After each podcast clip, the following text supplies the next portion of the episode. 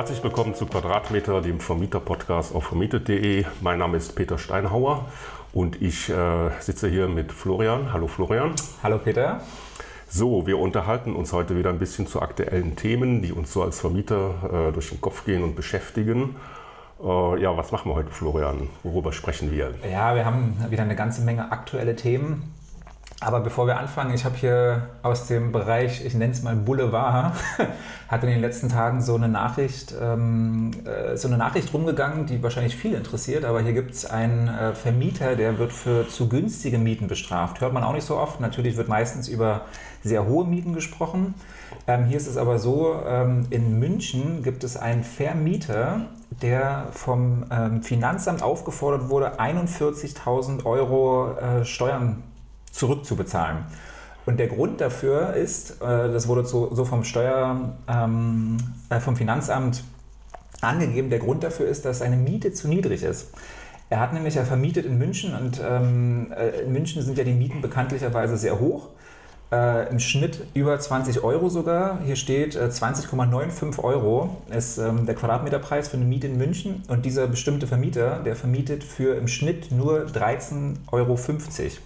Und da sagt das Finanzamt, äh, das ist mir zu niedrig, das ist uns zu niedrig, ähm, du musst jetzt deine Mieten erhöhen und äh, wir berechnen die Steuern aufgrund äh, des durchschnittlichen Mietpreises. Hast du sowas schon mal gehört? Ja, ich habe einen Freund, ähm, bei dem ist das genauso passiert. Also der ähm, hat hier in Berlin wohnt er zusammen mit seinem Mieter in einem äh, Haus, ne, so, so, ein mehrgeschossiges, dreigeschossiges Haus und hat das auch dann vermietet und äh, ja, das ist, wenn man dann so zusammen mit dem wohnt, haben die ein ganz enges Verhältnis. Das ist praktisch so eine Art Wohngemeinschaft oder so. Ja. Also, und äh, der ist da auch glücklich mit, äh, dass er jetzt keine fremden Leute ähm, im Haus hat. Äh, und den hat das Finanzamt auch aufgefordert, hier erhöhe mal deine Miete.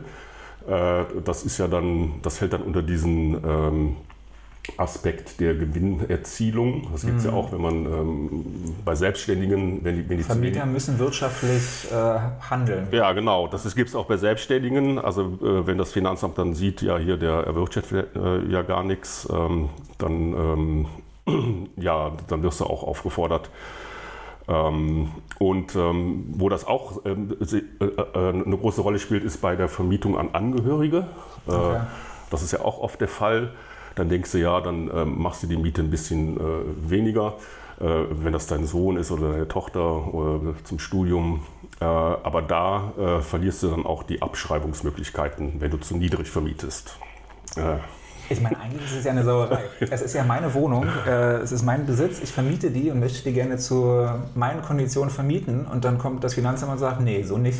Ja, äh, das ist ja hier so äh, auch der, wenn man mal äh, sich Gedanken darüber macht, wer alles profitiert vom äh, Immobilienboom. Äh, und das ist natürlich der Staat im großen Masse auch. Also der äh, hatte auch Interesse, da abzuschöpfen. Und ähm, da wird man als sozial denkender Vermieter so ein bisschen auch dann, ja, ich würde nicht sagen bestraft, aber hat man da auch, kann man auch nicht machen, was man will. Also zu niedrig äh, vermieten ist halt, äh, wird halt hier ähm, nicht gerne gesehen vom Finanzamt. Jetzt hört man natürlich auch nicht zu oft, dass äh, zu niedrig vermietet wird, aber trotzdem. Also es ist schon äh, interessant, dass das scheinbar nicht möglich ist. Hier wurde auch, also das ZDF hat dann angefragt äh, beim, Finanz, äh, beim Landesamt und die haben gesagt, dass man lediglich das Einkommenssteuergesetz umsetze. Und das sei Bundesrecht. So, das ja, ist ja. die Grundlage Genau. Und damit ist der Fall dann für die erledigt. Also 40.000 Euro ist schon eine Marke. Äh, hier gibt es noch keine endgültige Klärung. Also man weiß auch noch nicht, ob das jetzt tatsächlich dabei bleibt oder ob der Mieter irgendeinen Weg findet, äh, der, sorry, der Vermieter irgendeinen Weg findet, da äh, diese niedrigen Mieten durchzusetzen. Ähm, man, man wünscht es ihnen und vor allen Dingen auch den Mietern, glaube ich. Ja, der wird bestimmt jetzt erhöhen. Ja, ja. und der arme Mieter. Äh, und 13 Euro ist ja eigentlich schon viel, äh, würde ich mal sagen. Äh, mhm. Für die meisten Leute ist das schon relativ viel, 13 Euro den Quadratmeter. Ähm, ja, aber äh, da sieht man mal, was für Kuriositäten da das äh, Steuerrecht ja. bietet. Genau. Ähm, wo wir gerade beim Thema äh, es wird teurer sind. Ähm, was auch noch teurer wird, sind die Kosten für die DKB. Da kannst du ein bisschen was zu erzählen. Ja, DKB, also ich bin ja, ich war immer jahrelang bei der Deutschen Bank und dann bin ich mal gewechselt zur DKB, weil das bei der Deutschen Bank die äh, waren nicht in der Lage, mir Kautionskonten einzurichten. Mhm. Äh, und da bin ich gewechselt zur DKB und äh, da funktioniert das alles gut und ist auch kostenlos gewesen, lange Zeit. Äh, und jetzt haben sie das geändert. Äh, jetzt kostet das ähm, Mieteingangskonto 3 Euro im Monat. Die, die Kautionskonten sind weiterhin frei. Ähm, ja, das ist alles ganz, ganz finde ich jetzt nicht schlecht gemacht bei der DKB. Also man, man kann da beliebig viele Kautionskonten einrichten. Man muss ja die Kaution äh, getrennt von, den, ähm, äh, von dem sonstigen Einkommen ähm, äh, verbuchen. Und das funktioniert da mit dem DKB-Konto äh, äh, ganz gut. Äh, das haben die auch so gemacht. Und das finde ich eine vernünftige Sache. Wie, wie handhabst du denn deine Mieteinnahmen? Hast du ein Konto, wo alles eingeht oder hast du für, jeden, für jede Wohnung ein separates Konto? Nee, ich habe ein ähm, Mieteingangskonto. Äh, du spielst darauf an, äh, das hatten wir bei uns in der Facebook-Gruppe. Ne? Mhm. Da war jemand, der hatte für jede Wohnung ein eigenes Konto bei der DKB und der muss natürlich jetzt viel zahlen. Also wenn ich dann, sagen wir mal, zehn, Monate, zehn Wohnungen habe, sind das dann 30 Euro im Monat. Ähm, ja, wenn ich noch mehr Wohnungen habe, noch mehr. Äh, also ich habe ein großes Mieteingangskonto.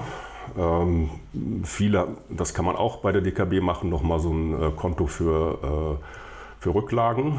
Mhm. Sollte man eigentlich sogar auch machen. Ich mache es nicht. Bei mir geht das alles auf ein Konto. Äh, ja, ähm, das kostet übrigens auch nochmal, glaube ich, dann extra, das mhm. Rücklagenkonto. Mhm. Bei mir geht das alles auf ein Konto und die Kautionskonten habe ich dann getrennt davon. Ja gut, aber das macht ja auch Sinn. Also sollte man ja auch. Ja, und das ist halt so, dass ähm, ähm, kann der Mieter dann direkt da äh, auch einzahlen auf das Kautionskonto. Äh, da kriegt er einen Kontoauszug und äh, auch jährlich ähm, so eine Übersicht, auch einen jährlichen Kontoauszug mit diesen Zinsen. ist jetzt zu viel gesagt, aber äh, äh so Mini-Verzinsung von 20 Cent im Jahr oder so. Keine Ahnung, vielleicht wird das jetzt mehr. Ich wollte gerade sagen, die Zinsen kommen jetzt wieder. ja, ist es ja interessant. Äh, vielleicht ist es interessant jetzt so ein, die Verzinsung bei so einem Kautionskonto, keine Ahnung. Aber ähm, das ist da alles so meiner Meinung nach ganz vernünftig geregelt und da kann man gut mitarbeiten. Ja, also um nochmal auf den Fall zurückzukommen, also wenn man jetzt tatsächlich bei der DKB für, jeden, für jede Wohnung ein einzelnes Konto gehabt äh, haben sollte, sollte man sich jetzt eventuell überlegen, da das zu ändern, gerade wenn es um den Preis geht. Jetzt hat die DKB ja auch die Option äh, für einen Mieteingangscheck, glaube ich. Ähm, ich ja. fand es ein bisschen, mir war es nicht ganz äh, äh, durchsichtig. Du hast es getestet? Nein, es gibt ja da auch das, ähm, ähm, das Verwalterkonto, also für Mietenverwaltung, äh, haben die so einen eigenen Bereich. Ähm, das ist auch jetzt nicht uninteressant. Äh, da hat man dann so eine Übersicht über die Kautionskonten. Äh, und es gibt auch da gewisse so Features, äh, die man äh, nutzen kann. Mhm. Das ist auch so eine Art Eingangscheck, wie wir das auch hier auf vermietet.de haben. Mhm. Das kann man ja machen und ähm, dann sieht man, ob die Mieter bezahlt haben oder nicht. Und man kriegt ja auch bei uns eine E-Mail. Und das ist ähnlich, so ähnliches gibt es bei der DKB. Also ähm, ist aber recht kompliziert einzurichten. Ich habe es auch nur mal getestet, es funktioniert, aber muss man sich so ein bisschen reinfuchsen. Äh, und die haben dann auch noch so, so, so Buchführungsfeatures. ich bin da nicht ganz mit klargekommen, äh, gebe ich mal hier zu. also es ist schon von der Benutzerführung äh, ziemlich kompliziert und äh, äh ja, so jemand wie mich äh, habe ich da weder Zeit noch Lust, mich da so reinzufuchsen. Äh, ja, damit wir jetzt hier nicht so viel Reklame für die DKB machen, machen wir jetzt mal Reklame für uns. Weil das ist da schon, also ich mache das halt über vermietet.de, selbstverständlich, also äh, sonst würde ich ja nicht hier sitzen. Und da ist es ähm, etwas einfacher von der Benutzerführung, äh, etwas intuitiver. Äh, damit komme ich persönlich dann äh, gut klar und äh, so erledige ich das. Ja, also wir machen ja auch keine Werbung für die DKB, ähm, aber ich glaube, es ist ja kein Geheimnis, dass sehr viele genau. private Vermieter benutzen ja. nun mal die DKB. Ähm, aufgrund der vorherigen Konditionen. Ähm, eventuell ändert sich das jetzt, das ja. ist natürlich die Frage, aber ähm, es ist ja weiterhin ein Angebot, was jetzt äh, gar nicht so schlecht ist, auch im Vergleich zu anderen, aber trotzdem. Also man muss sich jetzt überlegen, was man macht. Ähm ja, ähm, um da nochmal kurz drauf einzugehen. Also so, ähm, man muss sich ja überlegen, äh, muss ja so, man braucht ja ein, ein Konto als Vermieter, mhm. äh, einmal für Kaution, für äh, den Mieteingang und auch für die Rücklagen. Und da bieten eigentlich viele Banken mittlerweile so ganz interessante Produkte an. Äh, manche Banken machen das nicht. Ähm, mhm. ähm, aus verschiedenen Gründen, weil das vielleicht für die dann zu aufwendig ist oder die dann andere, einen anderen Fokus haben, was die Zielgruppe angeht. Und da gehört die DKB, das wissen wir ja auch hier jetzt so von unseren Nutzern, ist da so eine der beliebtesten, weil die da sehr stark reingegangen sind. Äh, es gibt aber auch viele andere Banken, die ähm, bieten Vergleichbares. Ähm, äh, also es ist jetzt nicht nur die DKB und ähm, deswegen sind wir nochmal darauf eingegangen, weil da sich jetzt einiges geändert hat und das war auch so ein bisschen bei uns da in der Facebook-Gruppe besprochen äh, und das fanden wir ganz interessant.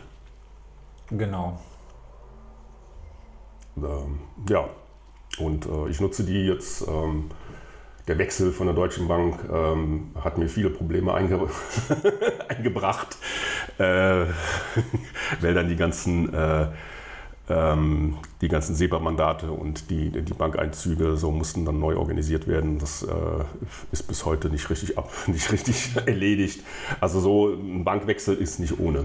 Also, äh, sollte man sich gut überlegen.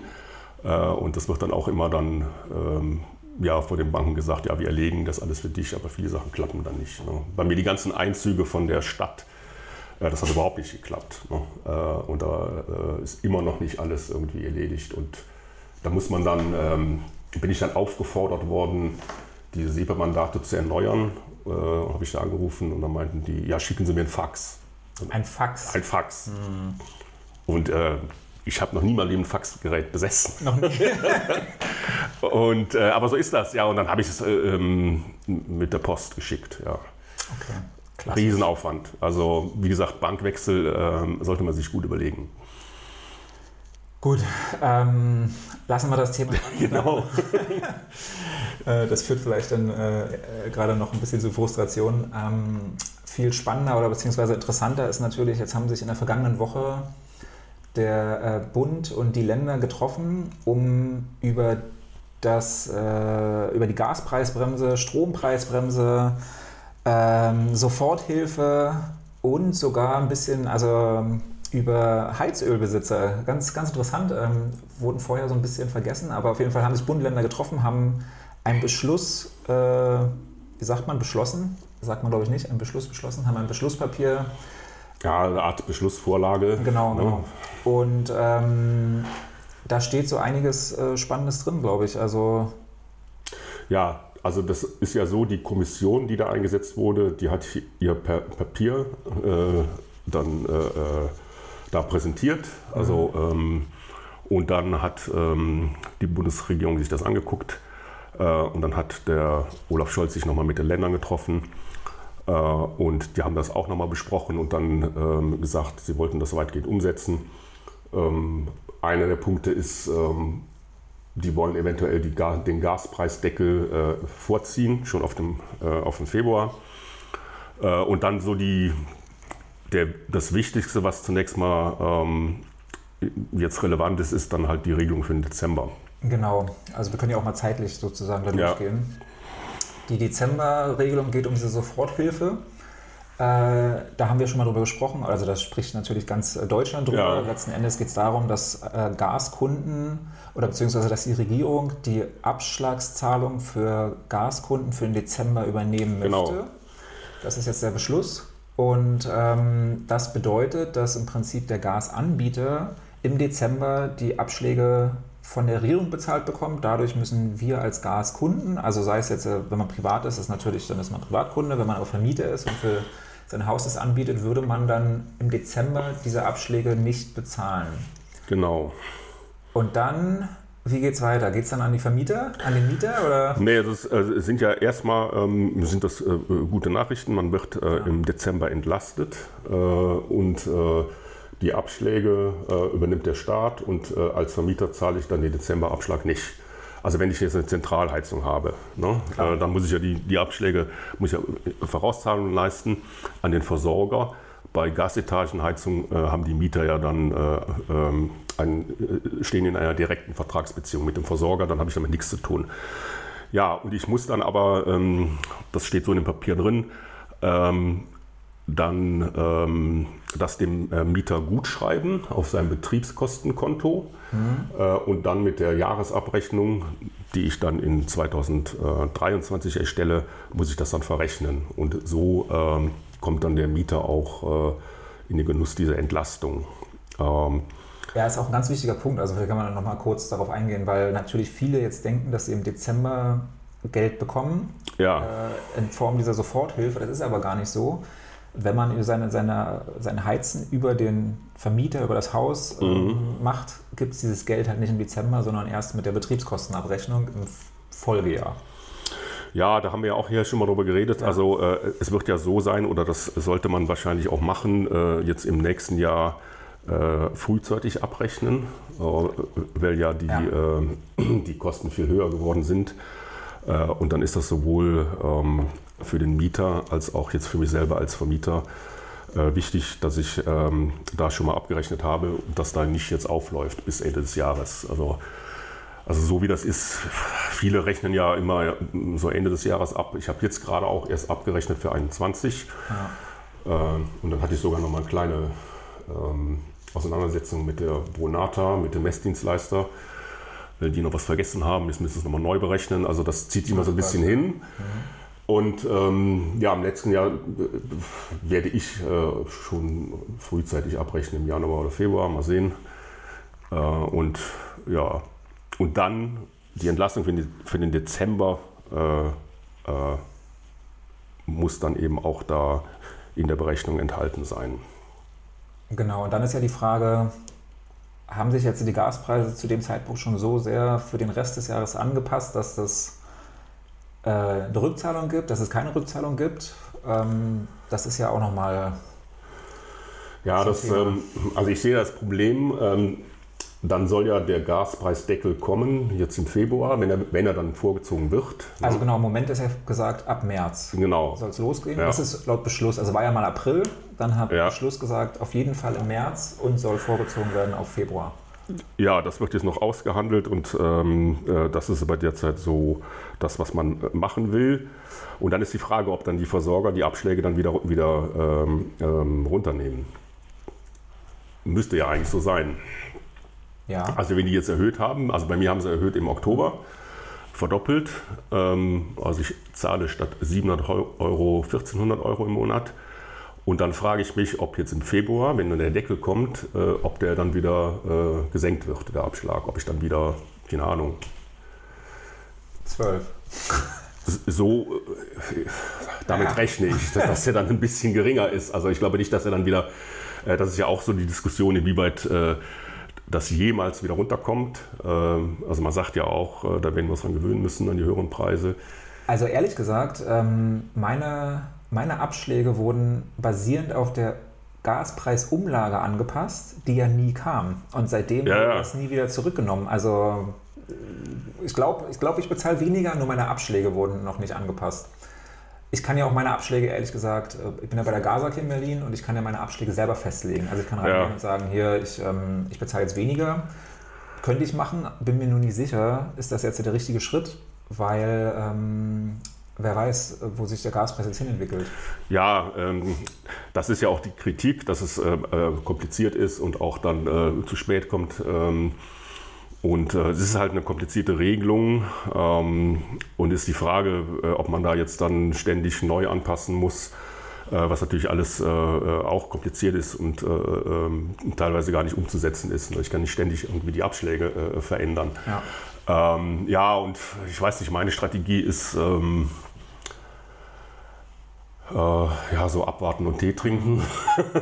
Ja gut, die Abrechnung äh, kommt ja eh. Ja, genau. Also, also, ich warte auf die Abrechnung, dann sehe ich, was der Sache ist und dann kann ich nochmal gucken, passe ich an. Ähm, aber ich lasse mich jetzt nicht verrückt machen und passe ständig an und äh, dann gehe ich wieder runter. Äh, das ist ja alles Quatsch. Also äh, das hilft auch niemandem. Äh, und da muss man halt sehen, ja, das wird ja jetzt dann vom Parlament dann endgültig abgesegnet und dann ist es so, wie es ist. Und da sind ja noch ein paar andere Sachen. Auch die Absenkung der Mindesttemperatur soll äh, beschlossen werden, dass man da ähm, einen rechtlichen Rahmen hat. Ähm, dann ist das Ganze ja steuerpflichtig auch. Ne? Also ab 72.000 Euro im Jahr Einkommen, mhm. musst du dann auf die Entlastung Steuer zahlen. Ähm, so will man halt das ein bisschen zielgenauer machen, äh, da so besser verdienende ähm, rausnehmen. Äh, ja gut, also das ist ein großes Paket ähm, mit einer Reihe von Kompliziertheiten und äh, muss man mal gucken. Ja, also zusätzlich zu, zum Gas soll ja auch noch die Strompreisbremse ja. kommen, allerdings schon ab 1. Januar. Jetzt ist natürlich bei der Strompreisbremse so, uns Vermieter betrifft das jetzt gar nicht so sehr. Das ist natürlich was für direkt die Mieter. Ähm, klar, wir haben auch Stromanbieter, aber nicht so, dass es jetzt einen großen Impact haben würde. Ja, es kommt immer darauf an. Ne? Also ähm, es gibt ja in der Tat noch ähm, Leute, die ähm, mit Strom heizen, Nachtspeicher, mhm. ganz wenige so. Äh, oder je nachdem, wenn du eine Wärmepumpe hast, brauchst du ja auch Strom. Also Strom ist schon wichtig. Und ähm, ja, wie ist das mit, das habe ich jetzt auch noch nicht richtig verstanden, Öl-Pelletheizung? Ja, das steht noch nicht fest. Also es wurde erwähnt. Es gibt einen Punkt ähm, in, dem, in dem Beschlusspapier, da steht ganz äh, klar drin, äh, Bund und Länder sehen ein, dass auch der, ähm, der Heizöl- und der äh, Holzpelletpreis ja. sich verändert haben. Ja, ja. Und es soll auch Unterstützung geben. Und das steht im Prinzip drin. Da steht nicht drin, wie diese Unterstützung aussieht und was genau das bedeutet. Da steht nur drin, diese beiden äh, Gruppen, die bisher noch so gar nicht wirklich beachtet wurden oder zumindest nicht bedacht, ähm, sollen jetzt auch Support bekommen, also Hilfe. Äh, genau, aber wie, was das genau bedeutet, das weiß keiner. Das ist ja auch nicht ganz so einfach, weil es kommt ja auch immer daran, wann man das Heizöl kauft. Also es gibt mhm. ja genug Leute, die haben Anfang des Jahres gekauft, dann jetzt am Ende des Jahres äh, vielleicht. Also es ist ähm, glaube ich, schwierig, da eine einheitliche Lösung zu finden, würde ich jetzt mal mhm. behaupten. Ja, das sind, also das finde ich immer erstaunlich. Es gibt noch eine mhm. ganze Reihe, die mit Öl heizen. Ja, ne? also auf jeden Also Fall. ich habe jetzt auch keine Zahl, könnte man vielleicht mal nachtragen. Aber es sind noch, ähm, es ist gar nicht so wenige. Ne? Mhm. Also es sind ja ungefähr 50 Prozent, die, die, die mit Gas heizen. Mhm. Ja, und dann verteilt sich das so auf äh, alle möglichen Sachen. Äh, und da ist Strom, äh, Öl, glaube ich, noch der größte Bereich. Ne? Äh, ist auch interessant. Ähm, ja. Ja, so viel zum Thema Gaspreis. Ja, also äh, ja, und das geht irgendwie dann auch in das nächste Thema in Teilen so rein. Also äh, wir wollten ja noch mal über das spannende Thema Marktentwicklung äh, reden und da hat sich auch äh, äh, letzte Woche noch mal ganz ähm, wichtige Dinge sind da passiert. Also so die EZB hat den Leitzins erhöht. Mhm. Äh, und auch in den USA hat die Notenbank auch nochmal ganz kräftig zugelangt. Äh, und man hat auch angekündigt, ähm, dass das noch lange nicht das Ende ist, sondern doch, dass weitere Zinserhöhungen kommen werden. Mhm. Und das hat natürlich jetzt aber einen enormen Einfluss so auf äh, das ganze Immobiliengeschäft, also auf Investitionen, wenn ich Dinge finanzieren will. Und das ist auch schon spürbar bei den Baufinanzierer. Da liest man jetzt auch so, dass da das Geschäft merklich zurückgegangen ist. Genau, also um das nochmal zu sagen, ähm, die EZB hat die, den Leitzins wieder um was? 0,75 ja. Äh, Prozent erhöht. Genau, 0,75, also nochmal ein richtig also, weil genau wie letztes Mal. Genau, ja, das ist aber ist, ist es gerade erst drei ja, das, Monate her. Das ist aber jetzt, sagen wir mal, wenn wir die letzten zehn Jahre ja, gewohnt ist, das ein, ein großer Zinsschritt. Mhm. Das hat ja jetzt auch noch nicht direkte Auswirkungen auf die Bauzinsen. Mhm. Äh, aber man, äh, also das, was die Experten da jetzt ähm, auch man erwartet bis Ende des Jahres, dass die Zinsen, die Bauzinsen auf äh, 4,5 steigen. Mhm. Und das ist natürlich jetzt äh, enorm. Äh, das betrifft auch Leute, die finanziert haben und jetzt eine Anschlussfinanzierung brauchen. Ähm, äh, die stehen jetzt halt vor viel höheren Kosten. Ne? Also das habe ich auch schon mehrfach jetzt gehört, weil natürlich, wenn du, sagen wir mal, du hast deinen Kredit für zehn oder auf zehn Jahre äh, Sollzins, jetzt bist du da, da, dran, das zu erneuern, weil ja. die zehn Jahre sind vorbei und genau, ja. wenn du das jetzt machst, ja. du bezahlst ja dann das Doppelte oder das Dreifache von ja, dem, was du vorher Das Vierfache hast. fast. Ja. Je nach, ja, vor zehn Jahren waren die, ja, weiß ich jetzt nicht, aber es gab ja so fast null. Mhm. Ähm, und das ist jetzt nicht vor zehn Jahren, das war so vor fünf oder vor drei Jahren, drei, vier Jahren. Aber du kommst aus einem, einem, von einem ganz niedrigen Niveau mhm. und es hat jetzt äh, also massive äh, Zinssteigerungen gegeben. Und das ist für viele Leute, die das dann irgendwie knapp kalkuliert haben, denke ich, schon ein Problem, wenn ich jetzt, äh, sagen wir mal, ich zahle 1000 Euro im Monat. Ja. ähm, da an die Bank ähm, und das wird sich dann verdoppeln oder, oder noch mehr. Ja, muss ich ja irgendwo hernehmen, das Geld. Ja, also wahrscheinlich, wenn du ähm, investiert hast ja. oder, zur Invest oder zur Investition, ähm, ist eventuell deine Option jetzt tatsächlich verkaufen. Ähm, man sagt, also beziehungsweise nach zehn Jahren verkaufen ja viele. Das ist ja dieses äh, schöne äh, äh Hold äh, Strategy. Und, ähm, ja, wegen der äh, Spekulationssteuer. Genau, richtig. Aber wenn du als Eigenheim gekauft hast, ist natürlich dann tatsächlich ein Problem, weil du willst ja, ja halt nicht raus. Also du hast jetzt nee, keine, ja. keine Pläne, das zu verkaufen. Und jetzt geht es daran, das zu verlängern. Ähm, und also es wird halt so teuer, dass man sich das teilweise vielleicht gar nicht leisten kann. Also es ist, ich glaube, vielen ist noch gar nicht so richtig bewusst, wie das jetzt weitergeht. Ja, ähm, das glaube ich so auch. Auf uns zukommt. Mhm. Ähm, ja, also wir wissen natürlich, also ich weiß auch nicht, äh, man kann nur spekulieren, ähm, vielleicht ist das alles gar nicht so dramatisch, wie man jetzt denkt, aber zumindest auf dem Papier, wenn man sich das anguckt, so ein bisschen durchrechnet, ähm, schaut schon ein bisschen düster aus. Ja, es gab ja jetzt so diverse Events, also hier die Expo Real und auch, oder, ja. oder auch hier, das war jetzt so das Immocation Festival und da war die Stimmung noch sehr gut. also auf der Expo, ja, habe ich nur gelesen. Ich war jetzt nicht da, ich war auf beiden Veranstaltungen nicht da. Ich habe da immer aber ja. Äh, das beobachtet und geguckt, was so an Kommentaren äh, kam mhm. und äh, in irgendwelche Podcasts reingehört. Und die Stimmung war bombig. Ähm, und man hat ja das immer noch dann auch so als, ähm, ja, äh, jetzt kehrt wieder Normalität ein. Äh, da ist ja was dran. Mhm. Also wir hatten schon einen Ausnahmezustand. Ähm, einen historischen Ausnahmezustand mit diesen äh, Niedrigzinsen. Auf jeden Fall. Ähm, ja, aber ähm, ja, Normalität ist hier halt die Frage, was heißt Normalität? ähm, es ist aber schon eine Zäsur im Markt und zwar eine deutliche. Und ähm, äh, das betrifft ja auch jetzt, wenn ich äh, Investitionsvorhaben. Ne? Ja. Also ich habe auch ein Investitionsvorhaben, ich will ja aufstocken bei mir. Äh, und da haben sich jetzt äh, in kürzester Zeit äh, die Finanzierungskosten vervierfacht. Hm. Und, und ich weiß jetzt von anderen, ähm, so im Bereich der Projektentwicklung, ähm, also ich habe da auch so eine Zahl vom Bundesverband der freien Wohnungsunternehmen, da haben 70 Prozent der, der ähm, Mitglieder ihre Projekte erstmal gestoppt. Hm. Also was jetzt Neubau angeht oder äh, Investitionen in energetische Modernisierung, in Aufstockung und was es da so alles gibt. Und das ist schon äh, ein dramatischer Einschnitt. Also 70 Prozent? Jetzt könnte man sagen, auf der positiven Seite, da sind Kapazitäten frei, um wieder an ähm, normalen Projekten zu arbeiten. Das heißt, äh, vielleicht gibt es wieder mehr Handwerker. Ja, das finde ich ja auch, ähm, also das hoffe ich dann. Ne? Ja. Also äh, das ist ja alles jetzt so ein bisschen wie am Pokertisch. ähm, du musst dann auf irgendwas setzen. Und, ähm, aber sagen wir mal, so eine Investition ist jetzt äh, unter, äh, die Rahmenbedingungen haben sich komplett verändert und äh, es ist jetzt sehr viel risikoreicher und man braucht sehr viel mehr Eigenkapital. Also äh, da haben sich die Rahmenbedingungen stark geändert sage ich mal. Und es ist ja auch jetzt, dann ist so die Diskussion entbrannt, die Marktpreise, wie es damit aussieht. Mhm. Und da gibt es halt jetzt auch ein großes Gerangel, also wie der Markt dann jetzt, äh, du hattest ja eben gesagt, ja, dann muss ich vielleicht verkaufen. ja. äh, und das sagen ja auch viele, äh, ja, jetzt kommen wieder Sachen auf den Markt und jetzt mhm. kann ich wieder verhandeln. Ähm, ja, und da gibt es auch unterschiedliche Einschätzungen. Die einen sagen, ja, man kann jetzt keine Panik machen und weiter wohnen. Es gibt Mangel und großen Bedarf an Wohnraum.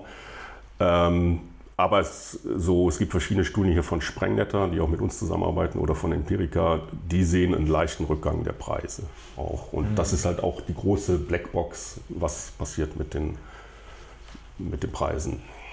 Ja, im Moment, man weiß es ja noch nicht. Also ja. man, die, die, Informationen sind ja immer von den Immobilienplattformen. Man sieht nur den Preis, der dort angeboten wird. Du weißt ja nicht, wofür es am Ende tatsächlich verkauft wird. Ja.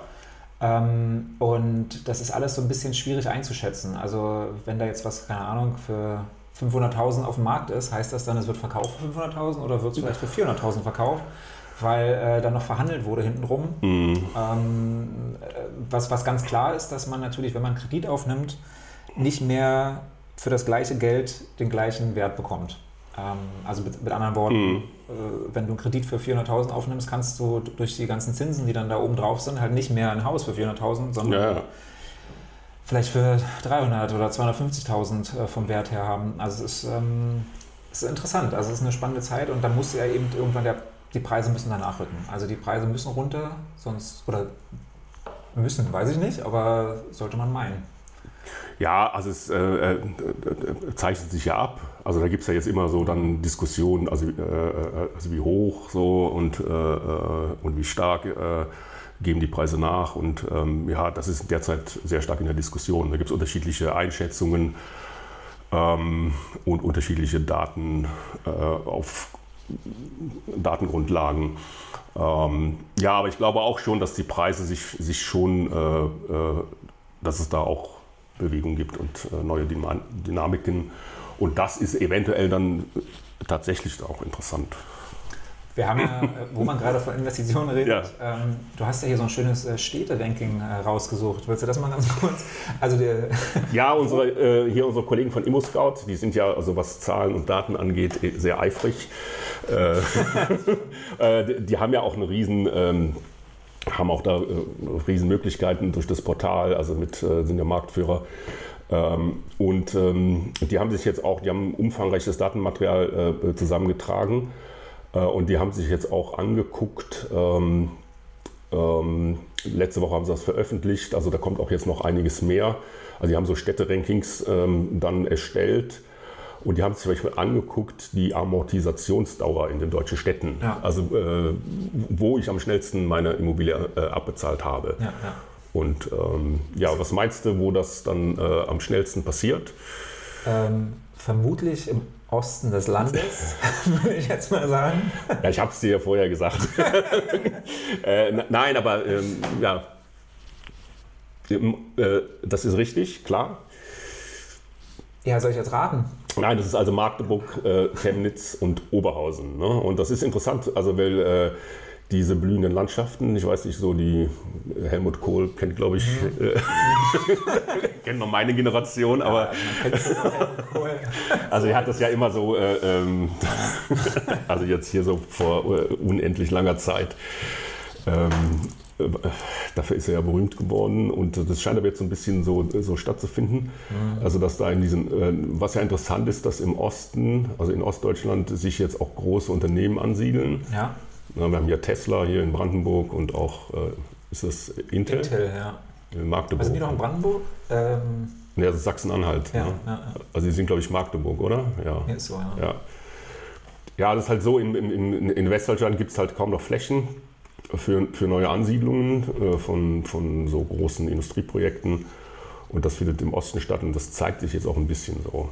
Ähm, äh, dass da dann auch, äh, und da entsteht ja auch ein Umfeld, müssen Leute wohnen und arbeiten und äh, äh, deswegen sind das interessante ähm, Regionen, wenn man noch investieren will. Also ich finde das auch ganz interessant, weil natürlich, wenn man jetzt bedenkt, was man für sein Geld bekommt und wo man sein Geld eben reinsteckt, ähm, ist das jetzt eben doch eine Chance für diese Region. Ja. Ähm, weil jetzt als, selbst als Familie, wenn man für Eigenbedarf kaufen ja. sollte, überlegt man sich ja, okay, was bekomme ich jetzt für mein Geld? Ähm, ist das okay, in bestimmte Regionen vielleicht zu ziehen? Klar, ähm, in den, äh, im Osten des Landes gibt es so ein paar Regionen sehr rückläufig. Aber es gibt eben doch einige, gerade Städte, genau. die ganz interessant sind. Und gerade so eine Stadt hier wie Magdeburg, ähm, das, äh, die wächst. Also das ist ähm, hier vielleicht die, die mit der besten Amortisationsdauer. Ja, das sind, ähm, kann man ja mal gerade sagen, also ja. äh, da brauche ich 23,5 Jahre, mhm. um das abzubezahlen. Und in München 38,7.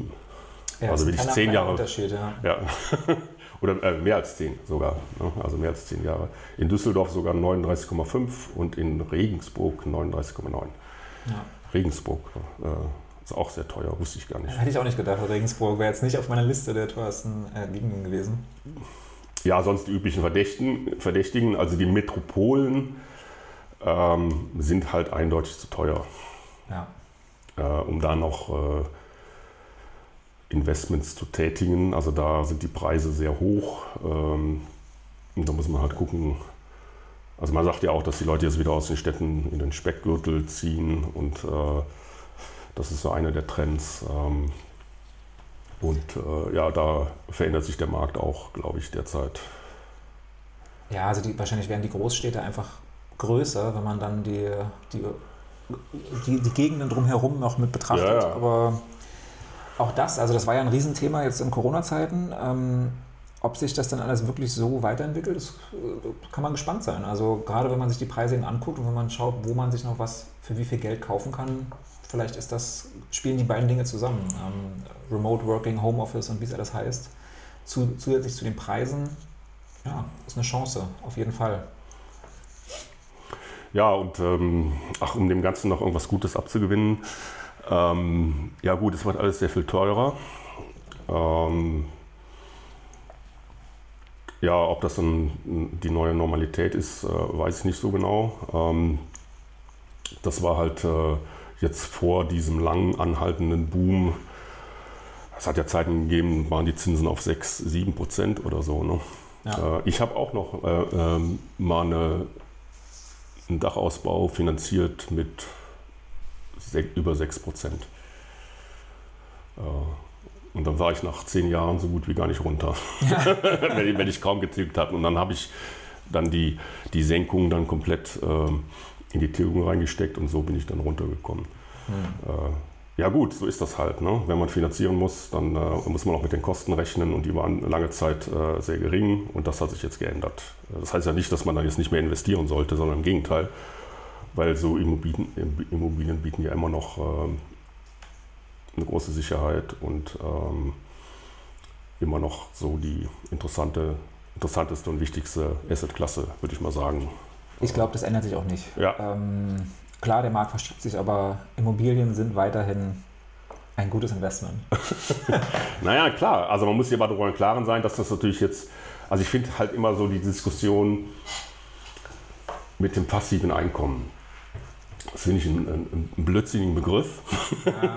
weil je mehr Einkommen, desto mehr Arbeit hast du. Und das ist bei Immobilien anders als bei jetzt, äh, wenn ich in ETFs äh, investiere. Also ich habe immer viel zu tun und äh, die Immobilie ist ja dann, weiß ich, so ein ETF, da ist dann irgendwann ist das Geld weg und dann weine ich ins Kissen und bei einer Immobilie ähm, ja, ist das Geld nicht weg, sondern ich habe einen Berg an Schulden. und ähm, ja, ich muss mir halt darüber im Klaren sein, dass ich halt immer auch ähm, Dinge machen muss und jetzt gerade diese ganze energetische Modernisierung und das wird ja vielleicht auch jetzt vorangetrieben äh, durch diese ganze Krise, dass man da reingeht und dass da auch äh, sich die staatlichen Rahmenbedingungen ändern und äh, das könnte das dann alles beschleunigen. Das finde ich dann auch interessant. Also gut. Ja. Ähm, ja, das sind so die Themen, die wir ähm, jetzt diese Woche haben.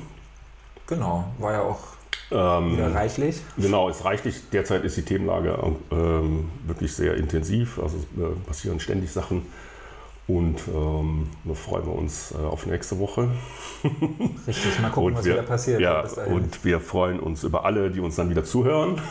und freuen uns auch über Kommentare, Feedback. Äh, schreibt uns gerne per E-Mail oder auf sonstigem Wege. Ähm, ja, und wir verabschieden uns. Danke. Tschüss. Ja, tschüss, Florian.